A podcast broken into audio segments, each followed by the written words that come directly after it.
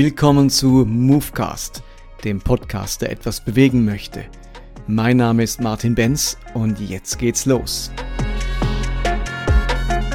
Bevor wir in den heutigen Podcast einsteigen, gleich der Hinweis auf meine Webseite. Ich freue mich, wenn ihr dort mal vorbeischaut, www.movecast.de. Dieser Podcast finanziert sich durch Spenden. Auch mein Dienst finanziert sich größtenteils aus Spenden.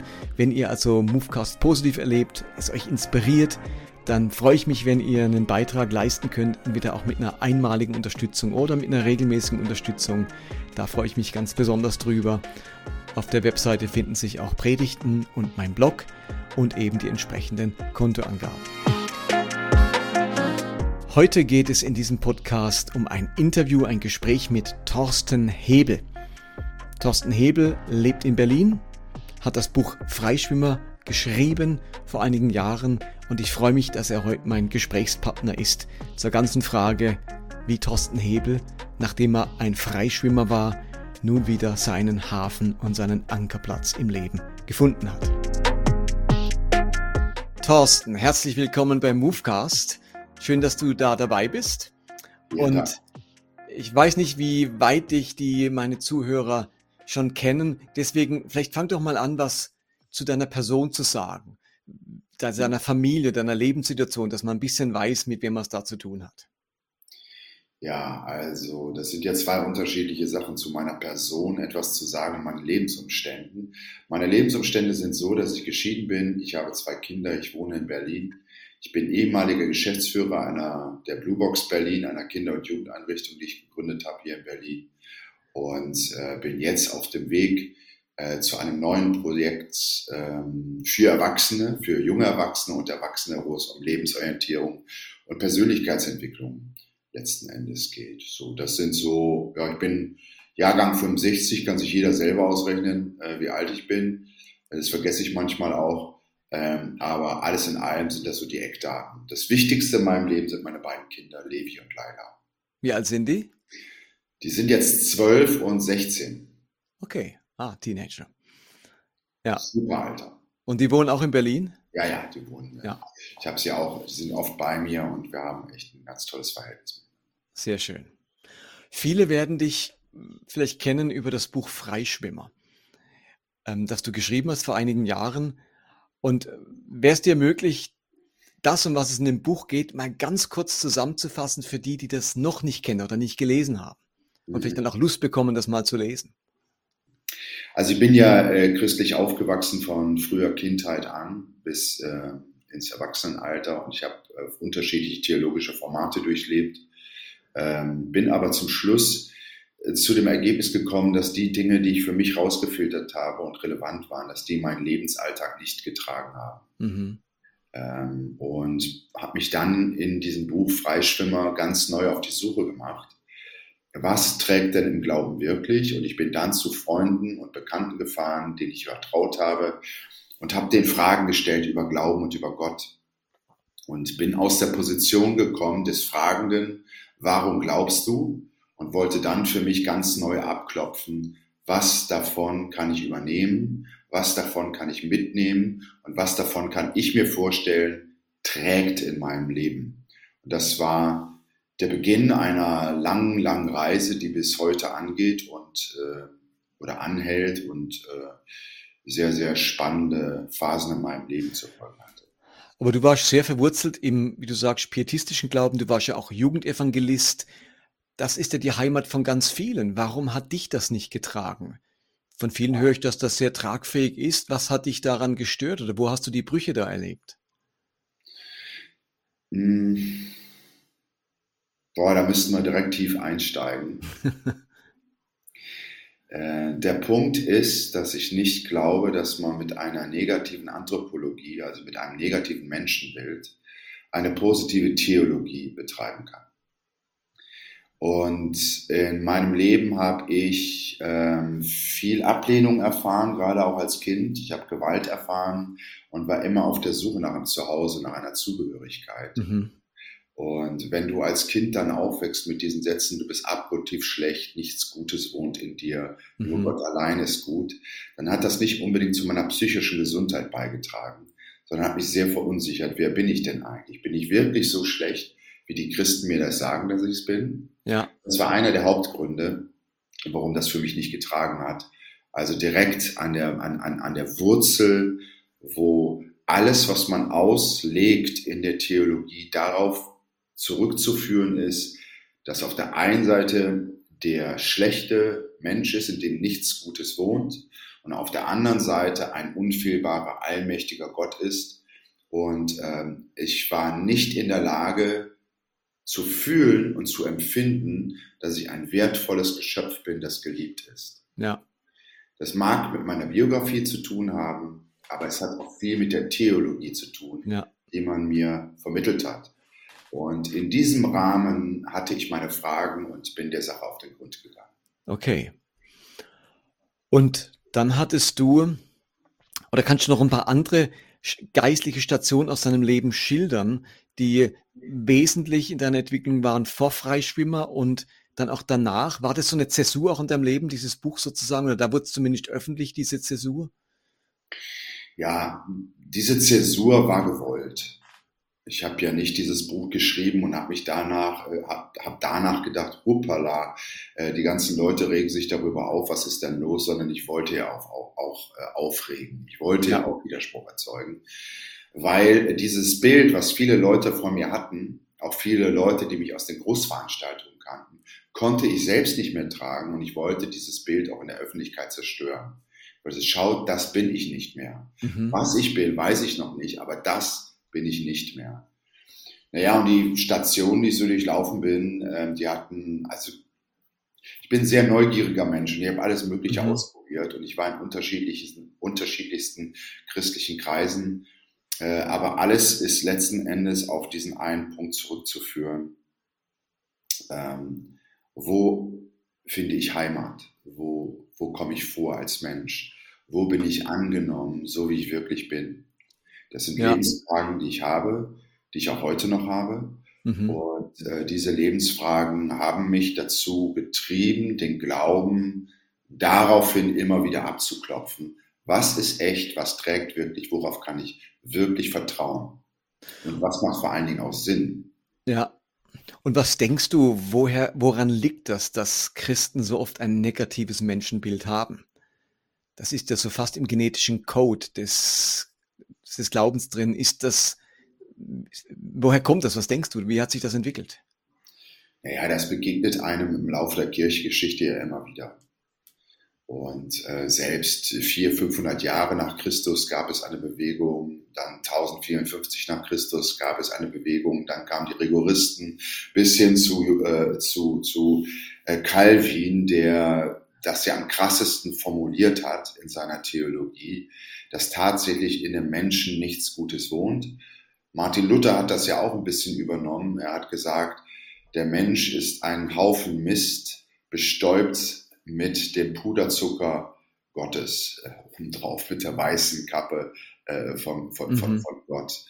Ähm, und darin kann man sehen, also wenn man ein Kind so erzieht, dann muss man sich natürlich auch nicht wundern, wenn es dann im Erwachsenenalter zu großen Selbstwertproblemen kommt. Ja, ja. Und dieser mangelnde Selbstwert, der ist sehr, sehr schwer wiederherzustellen. Das sind, die Erfahrung habe ich übrigens auch gemacht von vielen Menschen, die sich bei mir gemeldet haben auf Grundlage meines Buches Der Freischwimmer, ähm, wo sie gesagt haben, endlich sprichst du das mal an, ich fühle mich genauso. Mhm. Und ich suche eine innere Heimat, aber alles, was ich bekomme, sind Beschuldigungen, Scham und Schuld. Mhm. Und das ist eigentlich nicht die Aufgabe von Kirche, Scham und Schuld zu vermitteln. Ja, ja. Sondern die Aufgabe von Kirche ist, Glaube, Liebe und Hoffnung zu vermitteln. Ja. Und dieser Aufgabe, glaube ich, kommen viele Kirchen quer durch alle möglichen Denominationen oft nicht nach. Ich rede in dem Kontext, in dem Zusammenhang als gern von schöpfungstheologischem oder erlösungstheologischem Denken. Beide werden ganz stark geprägt von den ersten Kapiteln der Genesis, wo wir zwei Kapitel haben, wo die, die Schöpfung beschrieben wird, die eigentlich wunderschön geschrieben beschrieben wird. Alles ist sehr gut. Im Mensch liegt ungeheuer viel Potenzial, Partnerschaft mit Gott. Er darf die Tiere benennen, die Schöpfung pflegen und hegen. Also ganz viel Gemeinschaft und Positives in, in, in der Menschheit. Und dann haben wir Genesis 3, den sogenannten Sündenfall, mhm. wo dann alles verdorben ist, alles schlecht. Das Essen einer Frucht führt zur, zum Verderben der gesamten Menschheit. Und ich habe den Eindruck, dass in vielen christlichen Kreisen das chronologisch gelesen wird. Ja, ja, es war schon mal gut. Und äh, jetzt ist es aber ganz schlimm. Und die große Sehnsucht ist zurück zum Guten. Alles strebt dahin, dass wir das Paradies wieder erreichen. Für mich sind das keine historischen Erzählungen, sondern es sind ganz große Geschichten, die ungeheure Wahrheit und Weisheit beinhalten, aber nicht chronologisch gedacht, sondern wir entdecken in dieser Schöpfung beides. Das Wunderschöne des Menschen, zu wie viel Schönem, Kreativen, Edlen er fähig ist und gleichzeitig auch das abgrundtief Böse, das wir immer wieder sehen, gerade jetzt aktuell in den Medien sehen wir die auch die Bosheit und Schlechtigkeit und äh, äh, Zerbrochenheit des Menschen, aber das so chronologisch zu lesen, jetzt ist nichts mehr Gutes zu entdecken, das ist für all die schwierig, ähm, die jetzt aber tatsächlich Schönes entdecken in der Welt, Kreatives und die dem Edlen auch begegnen. Wie, wie könnte man das einordnen? Das ist ganz schwierig. Aber wer nur schöpfungstheologisch denkt, der verzweifelt dann wieder daran, wenn er solche Geschehnisse wie jetzt gerade im Nahen Osten erlebt oder in der Ukraine oder auch sonst äh, in der Welt um einen herum. Ähm, aber wir haben dieses Miteinander, seit Menschen gedenken und ich finde, das kann man nicht auflösen, sondern es gibt beide Realitäten und äh, dass Erlösung immer nur die Rückkehr ist äh, zu dem, was mal verloren gegangen ist, finde ich einfach zu kurz gegriffen. Wir finden beides in dieser Schöpfung. Und vielleicht heißt Reich Gottes im Reich Gottes Leben auch dieses Edle zu entdecken, das Gott in vielen, ganz vielen Orten hineingelegt hat. Hm. Ich glaube, Martin, selbst wenn man es chronologisch lesen würde, dann sollte man eine Geschichte, die erzählt wird, auch immer am Anfang beginnen und nicht irgendwo in der Mitte einsteigen. Und am Anfang heißt es fünfmal, es war gut, es war gut, es war ja. gut, es war gut, es war gut, es war sehr gut. Äh, und wir fangen an mit Sündenfall, du bist schlecht, du bist schlecht, du bist schlecht, du bist schlecht, ja. du bist sehr schlecht. Ähm, diese beiden Dinge gehören zusammen. Aber das Wichtigste ist zu verstehen, dass diese beiden Pole in uns sind. Es ist immer so leicht, andere zu verurteilen, die sind schlecht und die machen das und die machen jenes. Aber Jesus hat immer und immer und immer wieder betont, das Himmelreich ist in dir, aber der Abgrund ist auch in dir. Ja. Diese Dinge bedeutet Menschsein. Mhm. Und ähm, du hast eine Vielzahl von Werkzeugen, um mit dieser Spannung umzugehen. Und ich biete dir, also Jesus bietet uns den Weg dadurch, damit umzugehen. So sehe ich das Ganze. Und in diesen beiden Polen, das erlebe ich auch heute noch jeden Tag in mir, ähm, an manchen Stellen, dass, mich, dass ich mich sehr herausfordere mit äh, meinen Reaktionen und mit meinem Leben und ja. mit, mit meiner Ungeduld.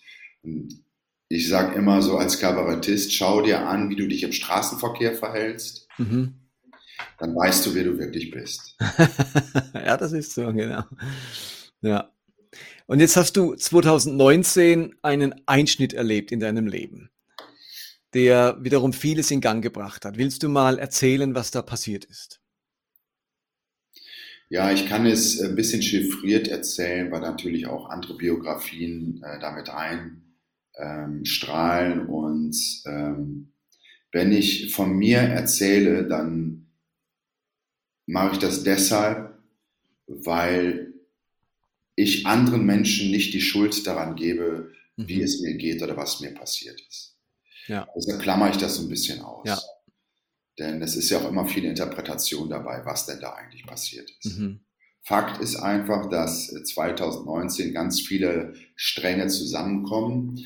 Ich habe 2015 das Buch geschrieben, Der Freischwimmer, und habe dann eine ganze Zeit lang eine innere Heimatlosigkeit bewusst auch erlebt, die ich mir gegönnt habe, äh, um zu sehen, wohin schwimme ich denn dann eigentlich? Also wenn alles möglich ist und du schwimmst auf einem offenen Meer, dann ist das auf der einen Seite toll, weil mhm. Freiheit da ist, auf der anderen Seite aber sehr beängstigend, weil du keinen Hafen mehr hast, in den ja. du einlaufen kannst, keinen Heimathafen. Und ähm, in, diesem, in dieser Zeit kamen unterschiedliche Dinge zusammen. Einmal mit meiner Kindheit und mit meiner Elternbeziehung kamen einige Informationen nachträglich, die vieles erklärt haben, mhm. warum ich so behandelt wurde, ähm, aber die mir auch den Boden unter den Füßen weggezogen haben, weil man mir mein ganzes Leben lang eine Lüge über meine Herkunft, eine Lüge über meine Herkunft erzählt hat und das hat mich sehr getroffen. Mhm. Nicht so sehr die Lüge, sondern dass mir das verschwiegen wurde, dass ich Menschen vertraut habe, mit, ja, die, die mir das nicht erzählt haben, mhm. äh, wer eigentlich mein Vater ist und äh, wie, wie ich damit umgehe und, und so weiter. Dann kam äh, der Zerbruch äh, meiner Beziehung dazu und meiner Ehe. Dann kamen ähm, Fragen, eben auch theologische Fragen dazu in meinem Erleben mit Gott. Ja. Ich war immer sehr daran interessiert. Also mich hat gar nicht so viel interessiert, was Leute kognitiv oder auf einer theoretischen Ebene theologisieren oder für wahr halten. Das interessiert mich gar nicht. Ich bin auf der Trans formatischen Ebene, also Transformation ist mein Thema. Was mhm. verändert mich? Was verändert mein Herz? Was verändert mein Leben? Was spendet mir Hoffnung? Was funktioniert? Wo fühle ich mich geliebt? Und wo ist eine innere Transformation für mich mhm. spürbar und erlebbar? Das waren die Fragen, die haben mich nachhaltig beschäftigt. Ja. Ich bin dann aber aufgrund dieser, dieser Kräfte, die auf mich einwirkten, in eine Depression gekommen, weil mein Körper dann irgendwann gestreikt hat und ich in einen Burnout, ja, in eine Burnout-Situation gekommen bin, die lange angehalten hat. Für mich war die Corona-Pandemie ein großes Glück persönlich, weil ich da zwei Jahre lang wenig machen konnte an Veranstaltungen und mich ganz viel zurückziehen konnte und mich diesen Fragen stellen musste. Wer bist du denn eigentlich wirklich, Thorsten? Und was ja. glaubst du wirklich? Nicht, was gibst du vor zu glauben? Wer bist du? Mhm. Und diese Frage hat mich in einen großen Abgrund gestürzt, weil ich ganz viel von dem loslassen musste, was ich glaubte zu sein. Und als ich unten angekommen bin, und es klingt jetzt alles wieder sehr literarisch schön, glatt geschmirgelt, aber meine Tiefe, die kann ich gar nicht beschreiben, weil es dafür keine Worte gibt. Ja. Aber ganz tief unten habe ich Jesus getroffen in diesem Leid. Auf eine Art und Weise, ähm, wie sie mir ab und an schon mal vorher begegnet ist in meinem Leben. Aber die so revolutionär und transformativ auf mich gewirkt hat, dass ich gemerkt habe, hier ist die einzige Hoffnung, der einzige Anker, wenn du so willst, in meinem Freischwimmen, der mich tatsächlich innerlich so berührt und der mich so existenziell ergriffen hat, dass ich beschlossen habe, dieser Spur weiter nachzugehen. Kannst du das nochmal ein bisschen ausführen? Was heißt, Jesus begegnet da ganz tief drin? Wir haben ja ganz viele Assoziationen im Kopf, wenn jemand sagt, ich bin Jesus begegnet. Was hast du da erlebt? Ja. Kannst du das irgendwie in Worte fassen? Aber Martin, das, das habe ich mir schon abgeschminkt. Also in dem Moment, wo man überhaupt Worte bemüht, werden Menschen diese Worte mit ihrem Erleben assoziieren und äh, ich, ich kann nicht das vermitteln, was ich wirklich meine. Also das ja. ist immer einer Interpretation unterworfen. Und ich möchte jetzt hier auch nicht so ein Seelenstriptease hinlegen, weil ich gemerkt ja. habe, das tut mir einfach nicht gut ähm, wenn Menschen mir permanent durch die Seele latschen und sagen, ah, ich habe den Podcast gehört und du hast ja Depression oder du hast das und das und das und das. Ja, ja. Deshalb lasse ich es gerne mal auf dem Level. Okay. Was ich sagen kann, ist, ähm, du kannst Gott nicht denken, du kannst Gott nur erleben. Und ich dachte, dass das Bild von Gott, was ich habe, Gott ist. Mhm mit all den Begrenzungen, mit all der Theologie und mit all den Deutungen und Bedeutungen, die ich im Laufe meines Lebens aufgegriffen habe. Ich habe gedacht, meine Erklärung für Gott ist Gott. Und das kann niemals, never, ever, ever tragen. Denn wir können Gott nicht begreifen. Dietrich Bonhoeffer hat das so ausgedrückt, in dem Moment, wo du anfängst, Gott zu erklären, kannst du sicher sein, du hast es schon gar nicht mehr mit Gott zu tun. Gott ist viel größer, viel mächtiger, viel allumfassender. Und wenn wir mhm. Menschen schon bei der Quantenphysik aussteigen und sagen, das können wir mit unserem Kopf und unserer Logik gar nicht erklären, was da eigentlich passiert, um wie viel mehr müssten wir eigentlich in Ehrfurcht vor Gott erstarren und sagen, ich kann dich nicht erklären. Aber du hast mir eine Seele gegeben, du hast mir ein Herz gegeben. Und in diesem Herzen kann ich dich erleben. Und das ist da passiert. Ich habe in diesem Leid bist du nicht mit deinem Kopf, sondern ja. deine Seele trägt Trauer und dein Herz trägt Trauer. Und in dieser Seele und in diesem Herzen hatte ich eine neue Begegnung der Wirklichkeit Gottes, die ich heute als Christus begreife. In dem Moment wusste ich nur, das ist Jesus aber nicht hier oben, sondern im, ich wusste das innen drin. Ich kann dir das mit Worten nicht beschreiben, Martin. Das, das ja. leider nicht. Ähm, ja, ich meine, das sind ja manchmal auch solche, manchmal nennt man es auch so mystische Erfahrungen, die man macht, die Menschen immer wieder gemacht haben in der Kirchengeschichte und die man in dem Sinne nicht wirklich in Worte fassen kann. Das bleiben ein Geheimnis, aber sie haben ungeheure Wirkung auf unsere Seelen, auf unser Leben. So ist das, so ist das. Und diese Mystik, die du ansprichst, äh, ich habe mir zum Beispiel ein Buch von Jörg Zink gelesen. Dieses Buch heißt Auch Dornen können Rosen tragen. Mhm. Und er sagt, wenn wir in unserem, das ist in den 70er Jahren geschrieben worden und Jörg Zink war ein evangelischer Theologe und Pfarrer, ähm, der auch von sehr frommen und pietistischen Leuten sehr anerkannt war. Mhm. Und er hat gesagt, wenn wir nicht wieder den mystischen Zugang zu Gott finden in unseren Kirchen und Gemeinden, und Dinge so stehen lassen, ohne sie erklären zu wollen, dann werden wir nicht mehr genährt werden können in unserer Seele, sondern nur noch unser Kopf wird beschäftigt werden mit irgendwelchen Konzepten oder Methoden oder Bildern von Gott. Ja. Ich meine, die Westkirche ist einfach unglaublich intellektuell geprägt. Wir haben den Zugang zur Ostkirche stark verloren im Laufe der Kirchengeschichte. Auch heute mit der orthodoxen Kirche haben wir fast gar nichts zu tun, kennen uns kaum aus, was da abgeht, haben aber einen ganz starken mystischen Zugang dadurch zu Gott, ja. äh, zum Reich Gottes und zur Bibel verloren. 1054 haben die sich getrennt nach genau. einem Ziel, wo sie diskutiert haben über die Frage, wie erlebt man Gott. Und die einen sagten im Kopf und die anderen sagten im Bauch, beziehungsweise in der Seele. Und deshalb haben die einen sehr viel mit Weihrauch und Malerei, Ikonenmalerei und erlebnispädagogischen Elementen, wie wir das heute sagen würden, Gott besucht. Und die anderen sind sehr stark auf systematische Theologie und genau. gekommen. Ja. Ich nehme an, in der Mitte liegt die Wahrheit, wie alles im Leben oft in der Mitte liegt.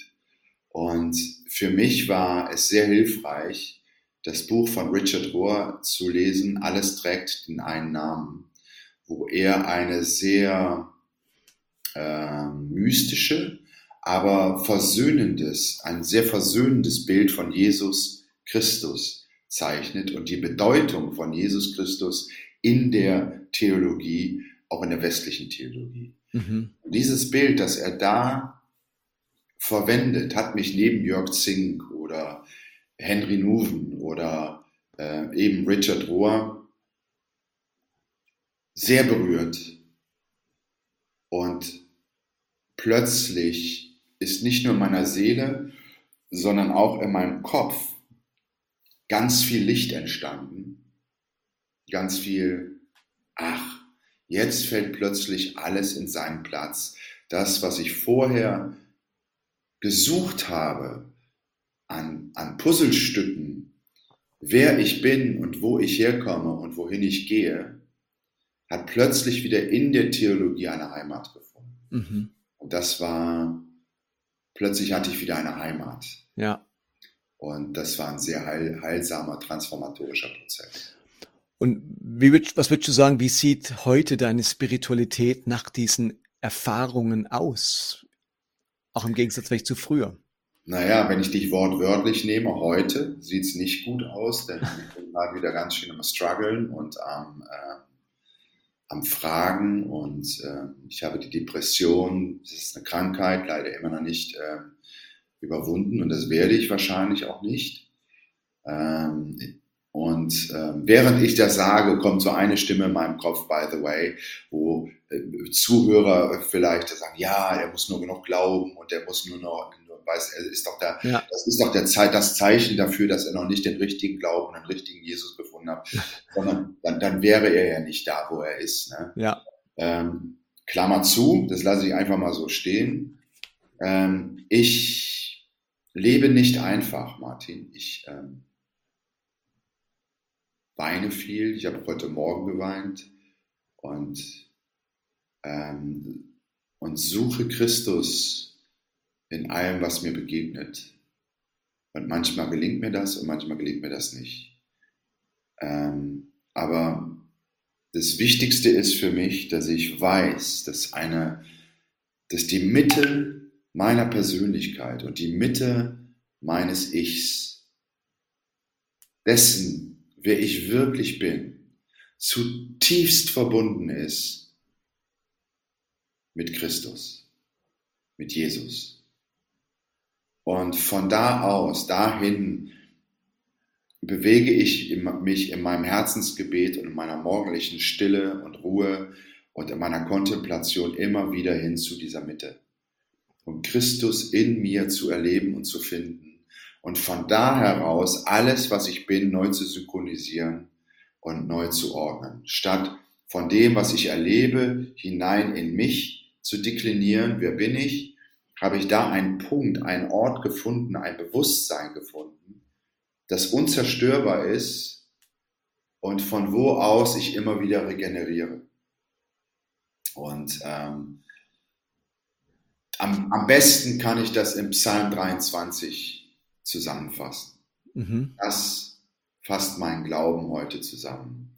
Ich bin zutiefst davon überzeugt, auch wenn ich immer noch im Leid stecke, das bedingt durch mein ganzes Leben lang, maßgeblich durch meine Kindheit und die traumatischen Erfahrungen, die ich dort gemacht habe, eben heute noch durchzuarbeiten ist, mhm. immer wieder diesen Punkt finde, wo ich weiß, der Herr ist mein Hirte.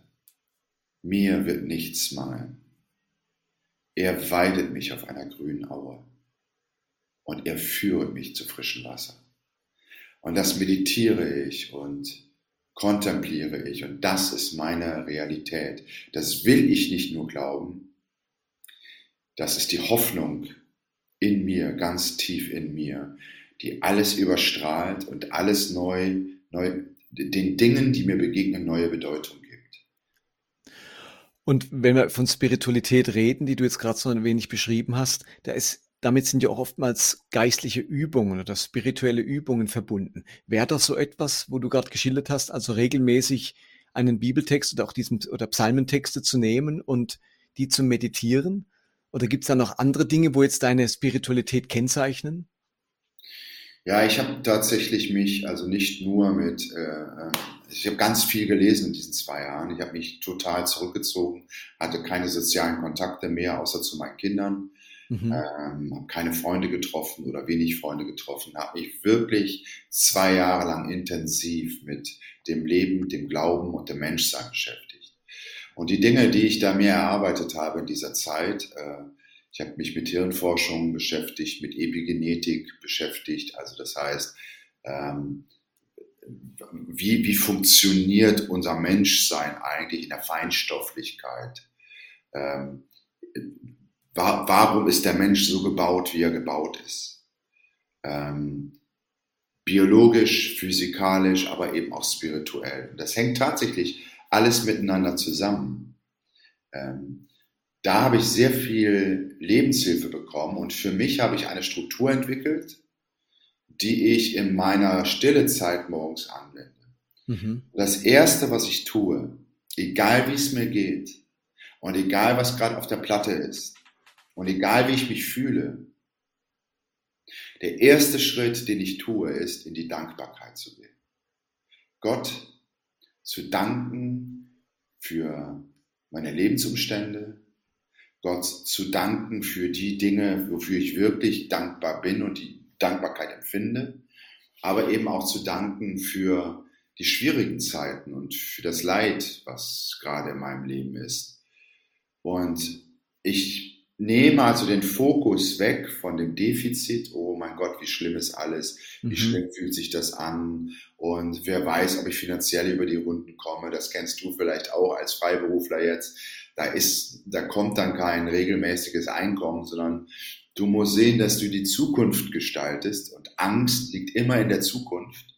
Mhm. Angst wird immer aus der Zukunft generiert. Depressionen werden immer aus der Vergangenheit generiert. Das muss man halt auch wissen. Wenn mhm. du in die Fülle gehst, in die Dankbarkeit, dann öffnet sich so ein inneres Tor für Gott. So habe ich den Eindruck, bildlich ja. gesprochen.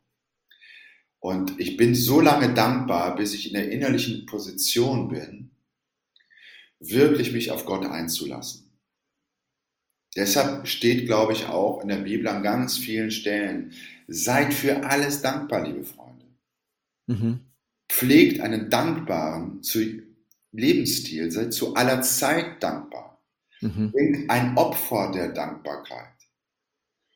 Das ist ein geistliches Geheimnis, ein geistliches Naturgesetz, dass Dankbarkeit das Tor öffnet für ein positives Erleben der Gegenwart Gottes.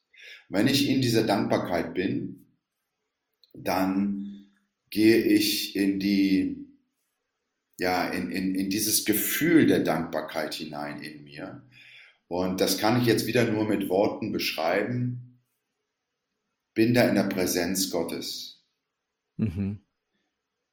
Und das ist eine Präsenz, die ich als absolute Liebe empfinde als absolutes Gleichgewicht und als einen Frieden, der tatsächlich alle Vernunft und alle Gedanken und alle Gedankenkonstrukte, ja. alle Bilder von Gott, alle Bilder von mir, alle Bilder von meinen Mitmenschen überstrahlt. Ja. Und dieser Friede, der ermöglicht es mir, in der Liebe Gottes zu schwelgen und zu baden das ist kein kognitiver Prozess, sondern das ist ohne Worte und ohne Gedanken. Man ist in der Stille und in der Gegenwart mit seiner Seele in und vor Gott und erlebt da eine Transformation. Ja. Charakter. Ja. Das kann ich gut nachvollziehen. Also in meiner Krise ging es mir ganz ähnlich. Auch diesen Vers, den du gerade erwähnt hast, habe ich da ganz stark erlebt, dass der Friede Gottes höher ist als unser Verstehen, als unsere Fähigkeit, etwas zu verstehen, höher ist oder nicht, Frieden nicht einfach nur als Konsequenz befriedigender Antworten oder befriedigender Einsichten, sondern etwas ganz Tiefes. Ja. Etwas, ein, ein Gefühl von zutiefst gehalten sein. Komme, was da wolle. Ist etwas hält mich. Genau. Das lässt sich nicht erklären, ist vielleicht auch unlogisch, aber es ist dieser Friede, der höher ist. Ja.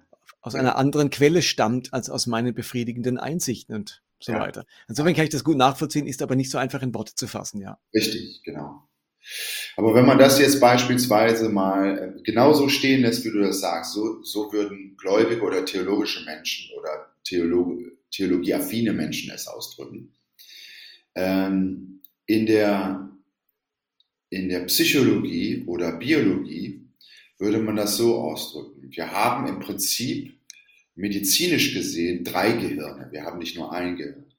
Wir haben eine Zellstruktur um unser Herz herum, das den Zellen in unserem Gehirn, Gehirn sehr ähnelt. Also, und es gehen zwölf, zwölfmal, glaube ich, mehr Nervenbahnen von unserem Herz zum Gehirn als von unserem Gehirn zum Herzen. Und wenn es eine Kongruenz gibt von unserem Bauchgefühl, also unserer Intuition, die mhm. kennen wir alle, unser Bauchgefühl. Ne? Das mache ich genau. Naja, genau. Hier ist Gefahr, hier ist keine Gefahr. Oder wenn sich die Nackenhaare aufstellen oder du Gänsehaut kriegst, das ist das Bauchgefühl, das ist die Intuition. Die geht äh, nicht in erster Linie über unser Gehirn, sondern kommt von dort. Und unser Herz, das, was du willst und das, was du zutiefst glaubst und wo deine Werte sitzen und unser Kopf, wenn das kongruent ist, wenn das stimmig ist, dann erleben wir diesen Frieden. Dann erleben wir einen, eine Lebenswirklichkeit, wo wir denken, oh, so kann Leben sein. Mhm. Wow. Und genau das meint Jesus. Dieser Frieden, der alle Vernunft übersteigt. Oder das Alte Testament, Sprüche 3, 5 und 6, verlass dich auf den Herrn von ganzem Herzen und verlass dich nicht auf deinen Verstand. Dann wird er dich recht führen in allen deinen Wegen. Ja. Ich glaube tatsächlich, dass das so gemeint ist. Ich glaube tatsächlich, dass unser Herz, unsere, als Sitz der Seele, das kann ich jetzt, das lässt sich nicht wissenschaftlich in irgendeiner Form ja. Äh, beweisen, dass es so ist, aber das ist das, was ich glaube, dass der Mensch, dass ich in der Essenz eine Seele habe und eine Seele bin. Und ich mache ein oder so ausgedrückt, ich bin kein, kein, kein, kein körperlicher Mensch mit einem spirituellen Erlebnis, sondern ich bin eigentlich ein spiritueller Mensch in einem körperlichen Erlebnis. Und die Seele ist die Mitte meiner Persönlichkeit. So lehrt es ja auch die Bibel. Und wenn Gott uns errettet, errettet er die Seele und nicht unseren Kopf, unsere Gedanken, unsere Muster, unsere Gewohnheiten, unsere Methoden.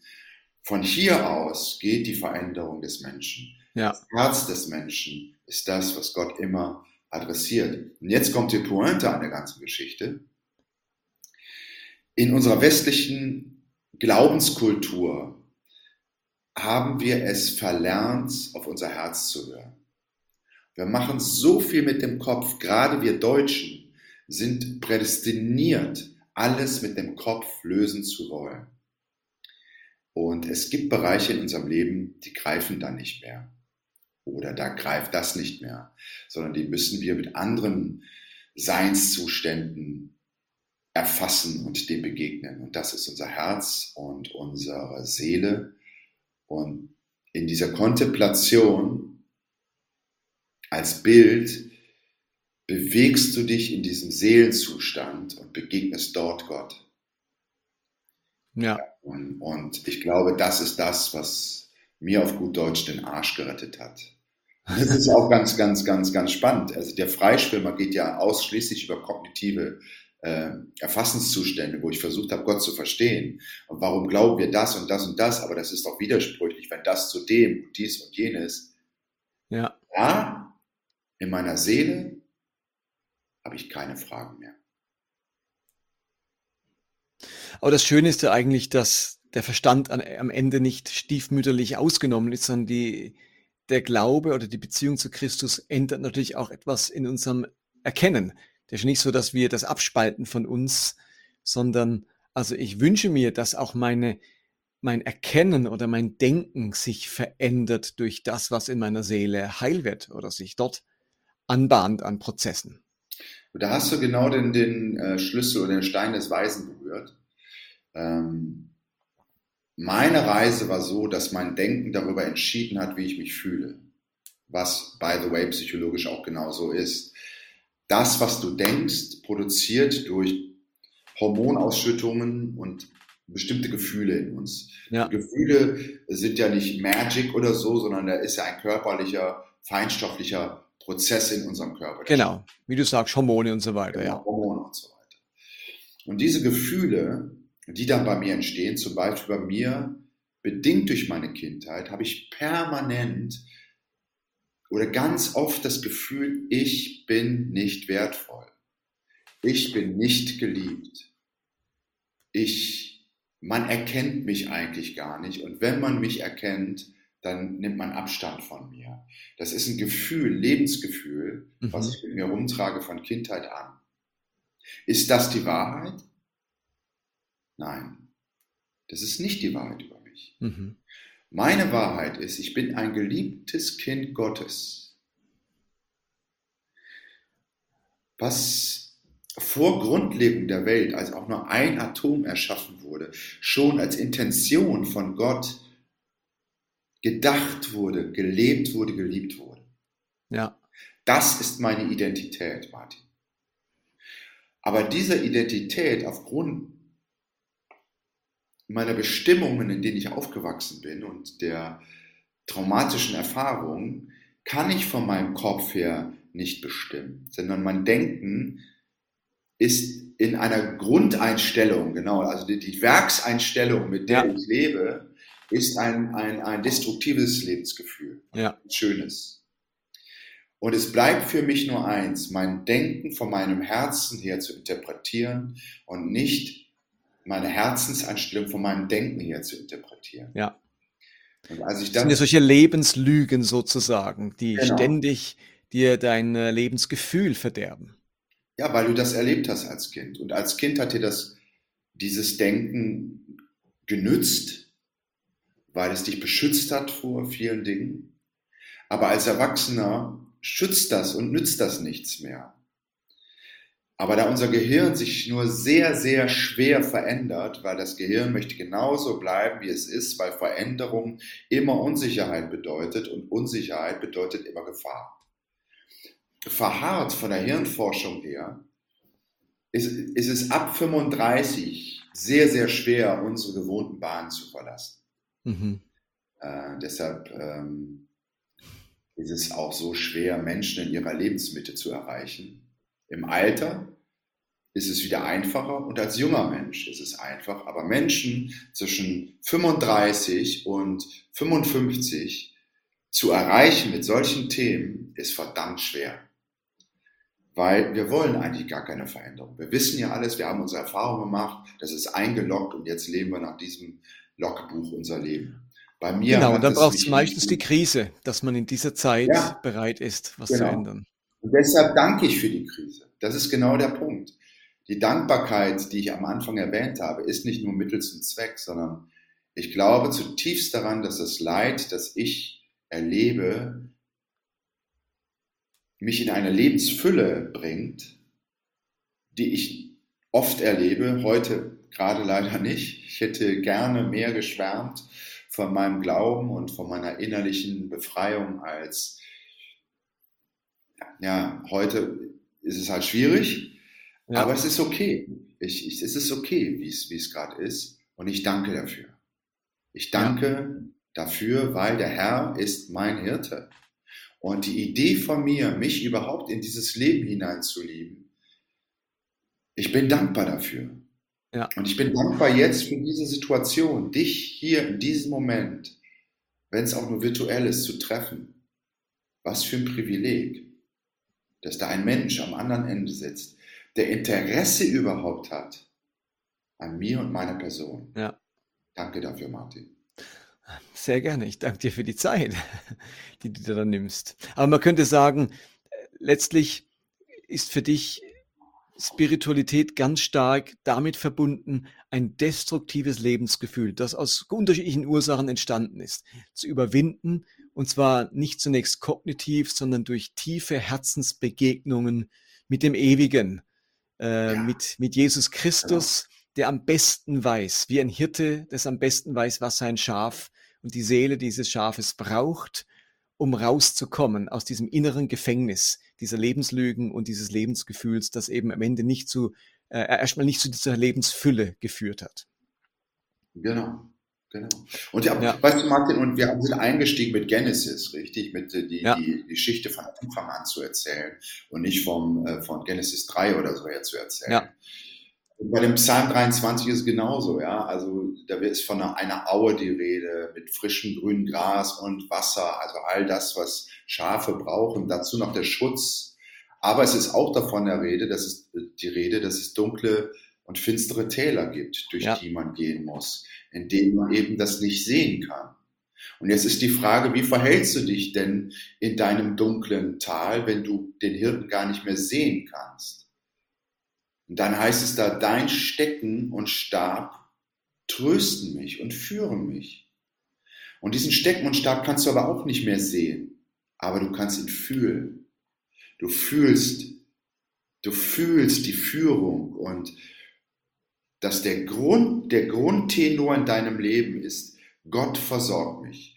Mir wird nichts mangeln. Und Jesus greift das auf, indem er sagt, mach dir keine Sorgen um den morgigen Tag. Sei im Hier und Jetzt und glaube daran und vertraue mir, dass meine Präsenz dir alles gibt, was du heute zum Leben brauchst. Das ja. ist die Plattform, von der aus wir Leben entwickeln können. Ich meine, das ist ja auch ein psychologischer Rat. Oder den Rat bekommt man auch von manchen Psychologen, der einem sagt, gerade Menschen, die in Angstzuständen sind oder in Depressionen, einfach heute leben. Nur heute. Es geht um jetzt, um heute und nicht schon wieder an morgen denken oder an die Zukunft, wie du sagst, ja. sonst, oder nicht an die Vergangenheit, sonst kommt eben die Angst oder die Depression wieder mit voller Wucht zurück. Genau. Ja. Und vielleicht, wie gesagt, vielleicht wird es ja auch Teil meines Lebens bleiben. Ähm, wie dem auch sei, ähm, wenn ich an Paulus denke, der hat auch kein einfaches Leben gehabt. Wenn ich selbst an Jesus denke, der hat auch viele Leidenspunkte gehabt. Abraham, Mose, David, name it. Es waren alles keine ja, einfachen Persönlichkeiten, die durch das Leben geflutscht sind wie ein Messer durch die heiße Butter, sondern es gibt Widerstände, es gibt Leidensmomente, es gibt finstere Täle. Und alle, die dir erzählen, dass ein Leben mit Jesus immer in Glückseligkeit verharrt ist. Das kann ich so nicht bestätigen und das ist nicht die biblische Auffassung von ja. Leben und von Glauben. Ja. Und was ist in dem Kontext dann für dich Gnade?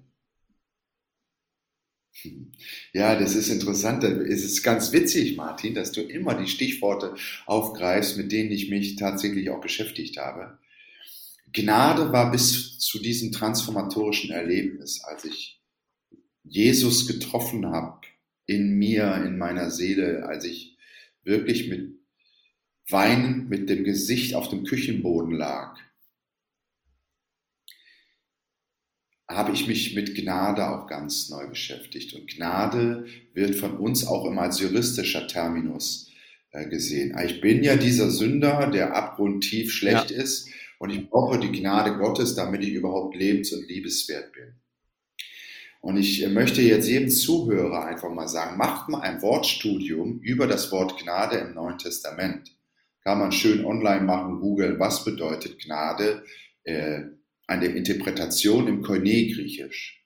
Und ja. da wird man sehen, dass es unterschiedliche Interpretationen gibt. Aber die Hauptinterpretation ist kein juristischer Terminus. Du bist schuldig und du bist freigesprochen. Das stimmt nicht. Gnade bedeutet, und jetzt Achtung, Gnade bedeutet die wohlwollende Präsenz Gottes in deinem Leben. Die wohlwollende Präsenz Gottes in deinem Leben. Und damit sind wir wieder sofort bei Psalm 23. Der Herr ist dein Hirte, dir wird nichts mangeln. Er will dir Gutes. Gott ist nicht der böse Buchhalter Gott, der jeden Fehler bestraft und dich ins Gehenna oder in die Hölle stürzt, in dem Moment, wo du nicht mehr in, in seine Norm oder in seine Form passt. Gott ist ein Gott, der jeden Turn, jede Tiefe, jede Hölle mit dir durchlebt und durchschreitet, weil er, weil er dich, jetzt muss ich wieder Worte benutzen, weil er die Liebe ist, die dein Leben ausmacht weil er dein Leben ist, weil er in dir wohnt und dich dort trifft und begleitet, egal wo du hingehst. Ja. Ja, ja, aber da höre ich jetzt schon manchen wieder denken, der in diesem juristischen Denken festsitzt, dass Gott schon die Liebe ist, aber er ist auch gerecht. Und mit gerecht wird sofort wieder ein juristisches Bild verknüpft. Da gibt es einen absoluten Maßstab und dem muss man gerecht werden und der Gerechtigkeit muss Genüge getan werden. Aber das übersieht das hebräische Denken über Gerechtigkeit, wo es vielmehr um den Einsatz für den Schwachen, den Benachteiligten, den Armen, den Unrechtleidenden äh, geht. Also nicht ich muss der Gerechtigkeit entsprechen, sondern Gerechtigkeit heißt, Gott schenkt mir Rechte oder verschafft mir mein Recht, das mir abhanden kam oder das vielen Menschen in der Bibel abhanden kam. Und jetzt steht Gott auf ihrer Seite. Und es ist so, dass Gott, das, also im Alten Testament ist Gott auf, auf meiner Seite, der kämpft für mich, der setzt sich für mich ein. Und heute ist es die Justitia, die mit Augenbinde unparteiisch neutral dasteht und jedem zuteilt, was er verdient. Das ist für mich zutiefst griechisch gedacht, aber nicht hebräisch gedacht. Ja, Und mit dem Begriff Gnade ist es dann eben ganz ähnlich. Ja. ja, damit darf man, also mit, mit, mit historischen Fakten darf man vielen Gläubigen ja auch nicht kommen. Ähm, die griechische Mentalität oder Weisheitslehre äh, und die hebräische Weisheitslehre oder Mentalität und Philosophie, die schließt sich im Grunde genommen einander aus. Der Grieche, der sagt, es ist entweder oder in seiner Logik, Sokrates und so weiter. Und die Hebräer, die sagen, nein, es ist immer sowohl als auch. Ähm, ja. Das sind zwei Lebenskonzepte, die muss, die, die kann man, und, und die Bibel ist im hebräischen Duktus in der griechischen Sprache geschrieben. Aber dieses sowohl als auch sehen wir in Jesus Christus, der sowohl Mensch ist als auch Gott. Also eine Unvereinbarkeit wird da in dieser Person Jesus Christus zusammengebracht. Wer das nicht erkennt, ähm, der hat, glaube ich, die Grundsätze von Theologie auch noch gar nicht wirklich begriffen. Ich möchte einen Satz noch zu Thema Gnade sagen. Du hast vorhin in beiläufig gesagt, das sagte die Psychologie auch. In den 70er, 80er Jahren, so wie ich groß geworden bin, da waren immer die Natur- und Geisteswissenschaften versus der Theologie. Heute sind die Geisteswissenschaften und überhaupt die Wissenschaft schlechthin an sich so weit, dass die Wissenschaft teilweise mehr glaubt als die Theologie. Ich möchte es an einem konkreten Beispiel sagen. Das, was psychologisch, wissenschaftlich fundiert Sinn macht, finden wir eins zu eins in der Bibel. Eins zu eins. Und das ist übrigens der Punkt, der mich zum, zurück zum Glauben gebracht hat. Neben dieser Begegnung von Christus habe ich mich natürlich auch mit meinem Kopf ja. beschäftigt und vorangetastet. Das ist das Werkzeug, was Gott mir gegeben hat, um mich zu orientieren in dieser Welt.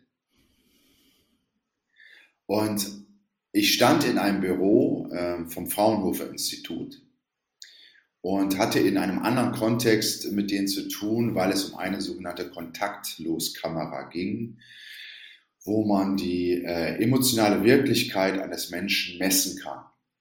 So, daran haben die gearbeitet. Das hat mich sehr interessiert, weil Emotionen ja ne, sind ja keine Wirklichkeit. Der eine fühlt das, der andere fühlt das. Mhm. Gefühle sind nicht belastbar und so weiter. Oder nicht messbar? Messbar, auch nicht belastbar. Also es, es kommt nicht darauf an, wie du fühlst, sondern dein Wille ist entscheidend. Was willst ja. So bin ich aufgewachsen, als Gefühlsmensch manchmal sehr, sehr schwierig umzusetzen. Mhm. Und dann stand ich da, weil ich warten musste und da war so ein Chart, so eine Tabelle. Und diese Chart, dieses Chart war ganz oben mit äh, stand Glückseligkeit. Und äh, danach stand der Begriff äh, Glückseligkeit, Liebe, äh, Vertrauen und dann Hoffnung.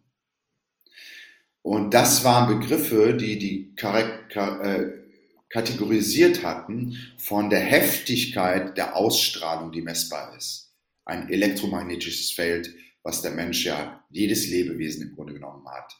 Ähm, elektromagnetisches Feld muss man googeln, kann ich jetzt nicht erklären. Und die heftigste, also die weiteste Ausstrahlung ist Glückseligkeit. Und danach kommt Liebe, das heißt das Gefühl der Liebe zu geben und geliebt zu werden. Und danach kommt eben Vertrauen, also das Grundvertrauen zu haben ins Leben, in sich selbst, in andere und Vertrauen geschenkt zu bekommen. Ja.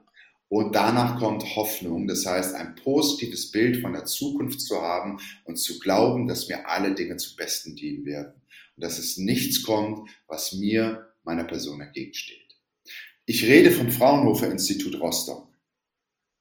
Ich rede nicht von irgendeinem theologischen Konzil. Ja. Aber Glückseligkeit, Liebe, Vertrauen und Glauben und Hoffnung äh, auf einem Chart zu sehen, in einem Büro, fernab einer Kirche, hat mich zu dem Schluss gebracht, dass das, was in der Bibel steht und was ich so lapidar als, also es ist eine poetische Beschreibung von Jesus, ähm, wie Leben geht, glückselig ist der, ja, der das und das tut, in seiner Bergpredigt, seinem Parteiprogramm, ja. seiner Antrittsrede.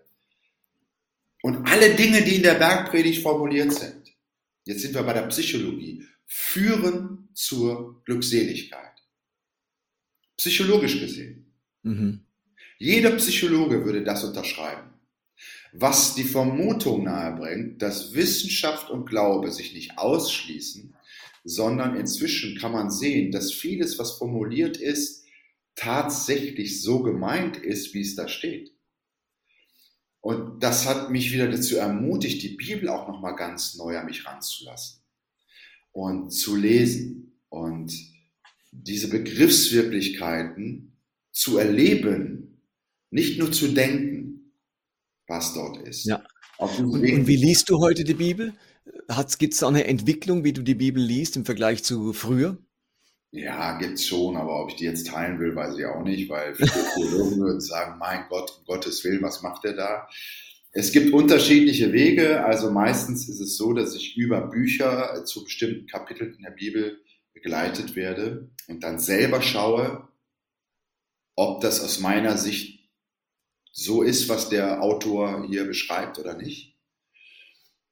Am meisten aber ist ist es so, dass ich, wenn ich in diesem kontemplativen Status der Gottesbegegnung bin, mir manchmal Bibelstellen ins Herz kommen und die schlage ich dann nach und auf und bin dann manchmal ganz, ganz äh, fast schon schockiert oder unter Schock, wie sehr diese Bibelstelle gerade meine Lebenssituation heranspricht, hineinspricht. Mhm. Jedem, der mir das vorher gesagt hätte, hätte ich gesagt, naja, das ist auch keine gesunde Art, äh, Theologie zu betreiben, wenn du äh, guckst, was kommt dir, kommt dir in den Sinn oder ins Herz und das dann nachschlägst. Äh, Theologie hat ein Konzept und eine Systematik und das muss man im Kontext lesen und so weiter und so fort. By the way, das hilft mir übrigens sehr, mein Theologiestudium, um diesen Kontext immer wieder herzustellen. Ja. Geht also nicht darin, einzelne Aussagen aus dem Kontext zu nehmen.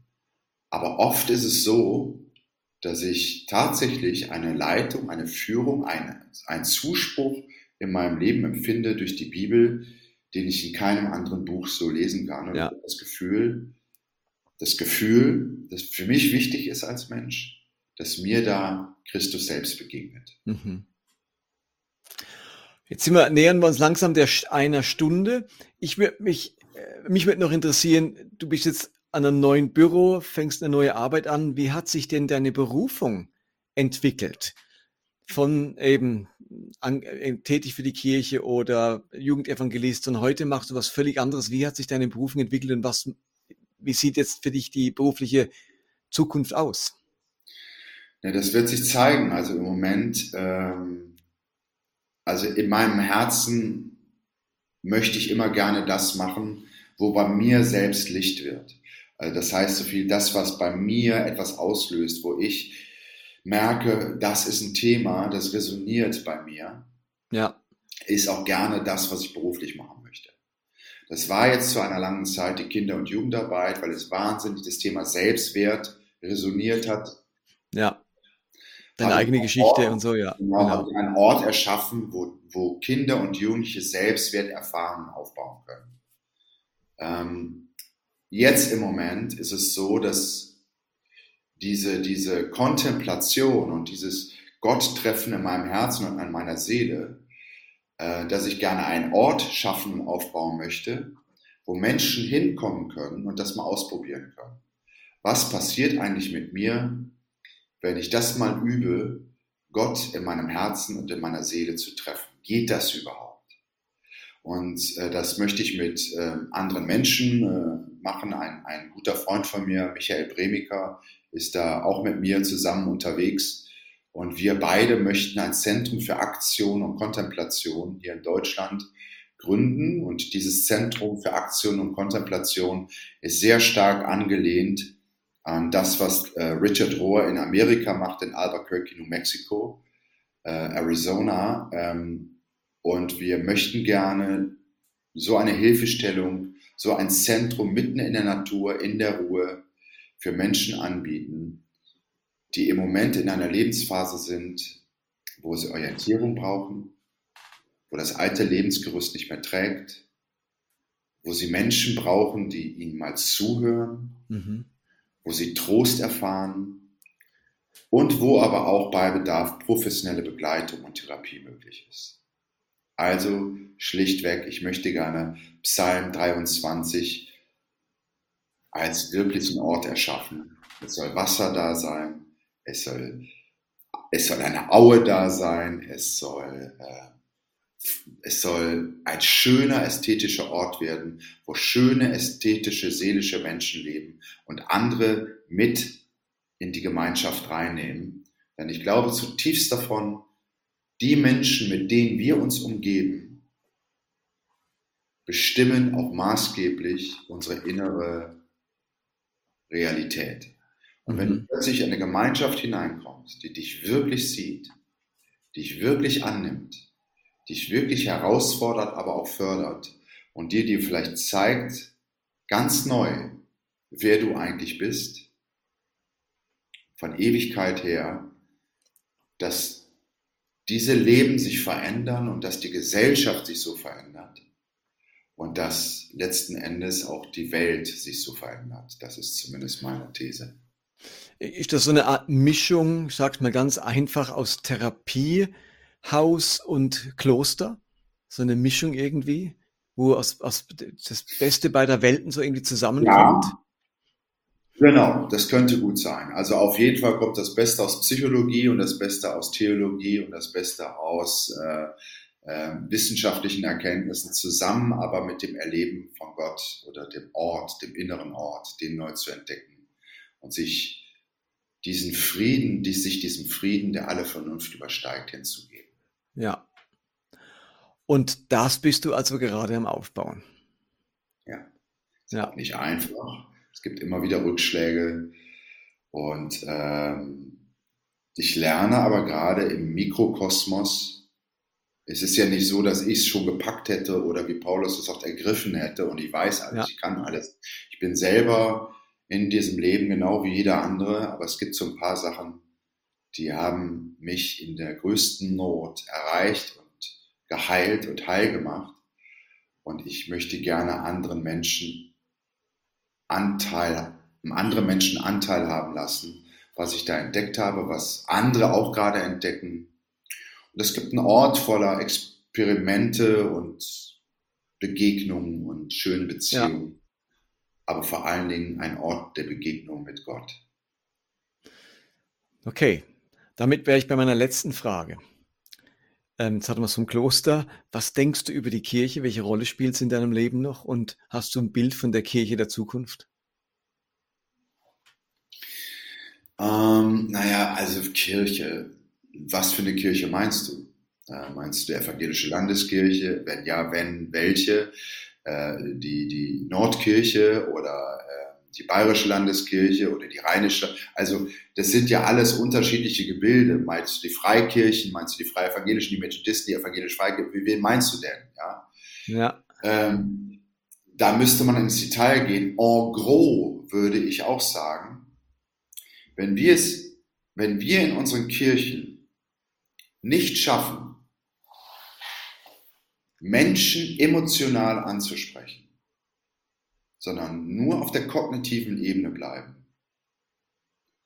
Was wahr ist und was nicht wahr ist. Und das innerlich abhaken, ah ja, das glaube ich, das glaube ich nicht, nee, das ist mir zu weit, so kann man das nicht sehen, dann werden wir immer, immer auf dieser Ebene bleiben.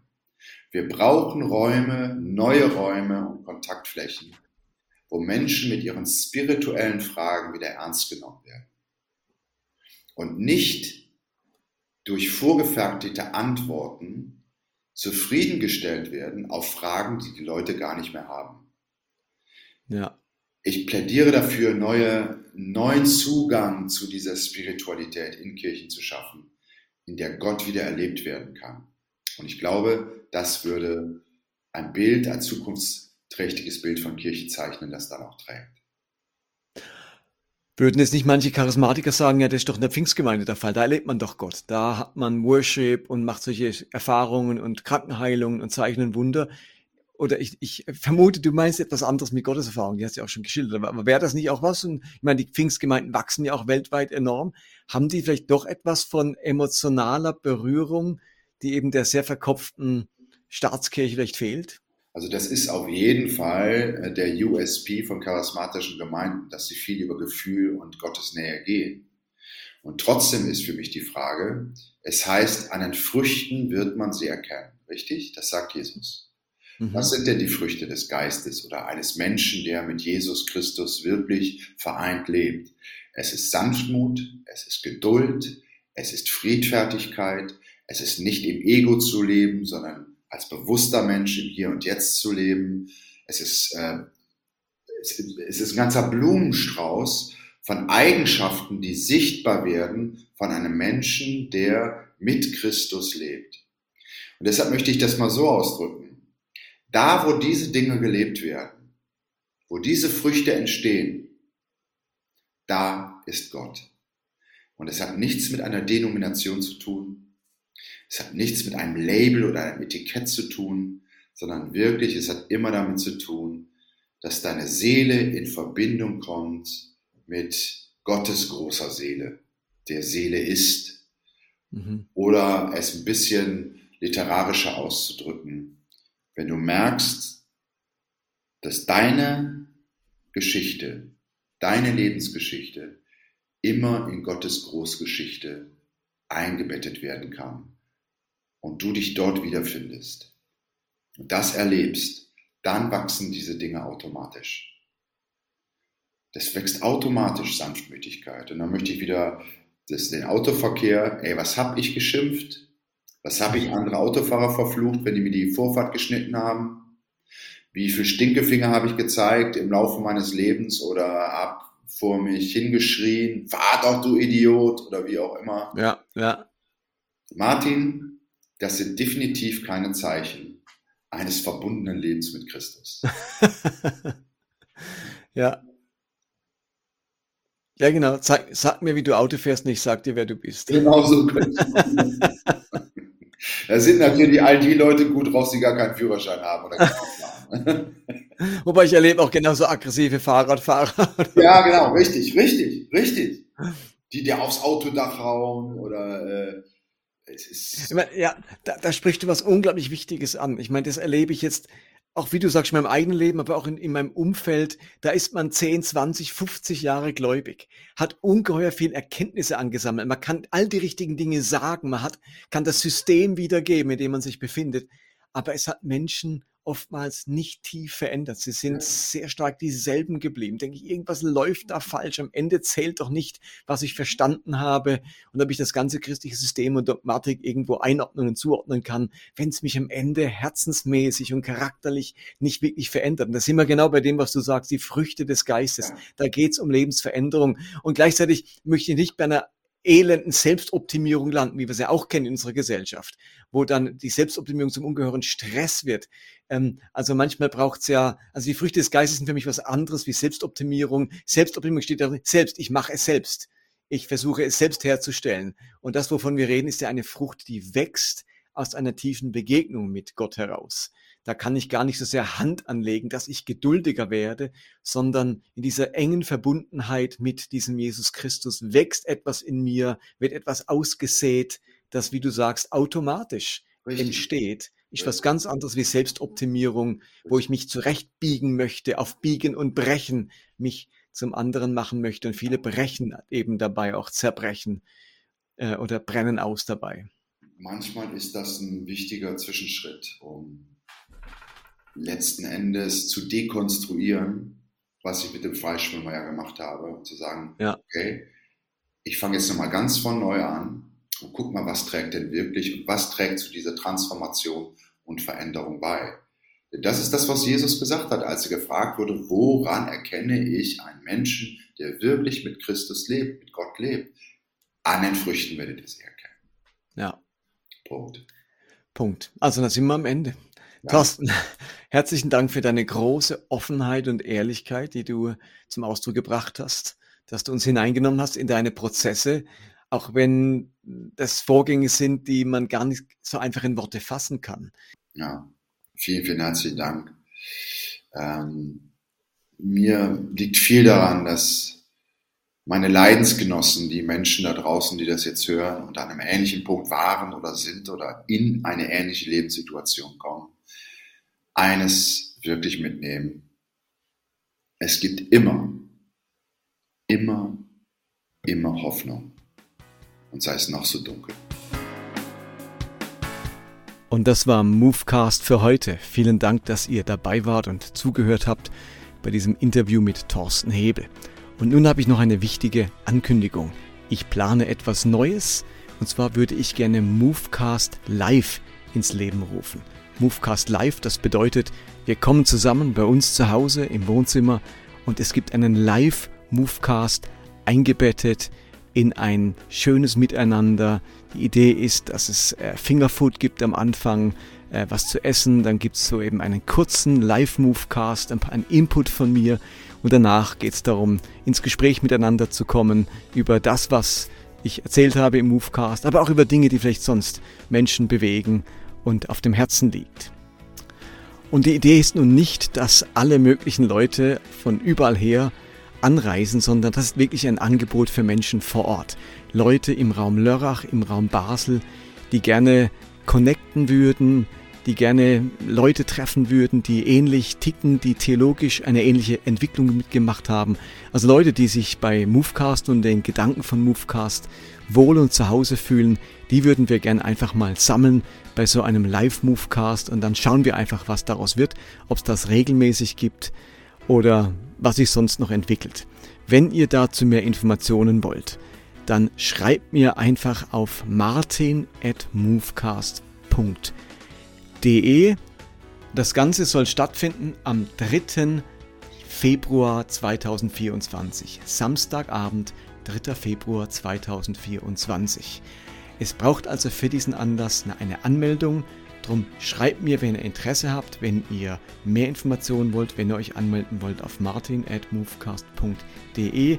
Dort bekommt ihr alle weiteren Infos für dieses Treffen Movecast Live. Ich würde mich freuen, viele von euch zu sehen und dieses Treffen dann bei uns zu Hause durchzuführen. Bis dahin, macht's gut. Danke fürs Zuhören. Bye bye. Be blessed.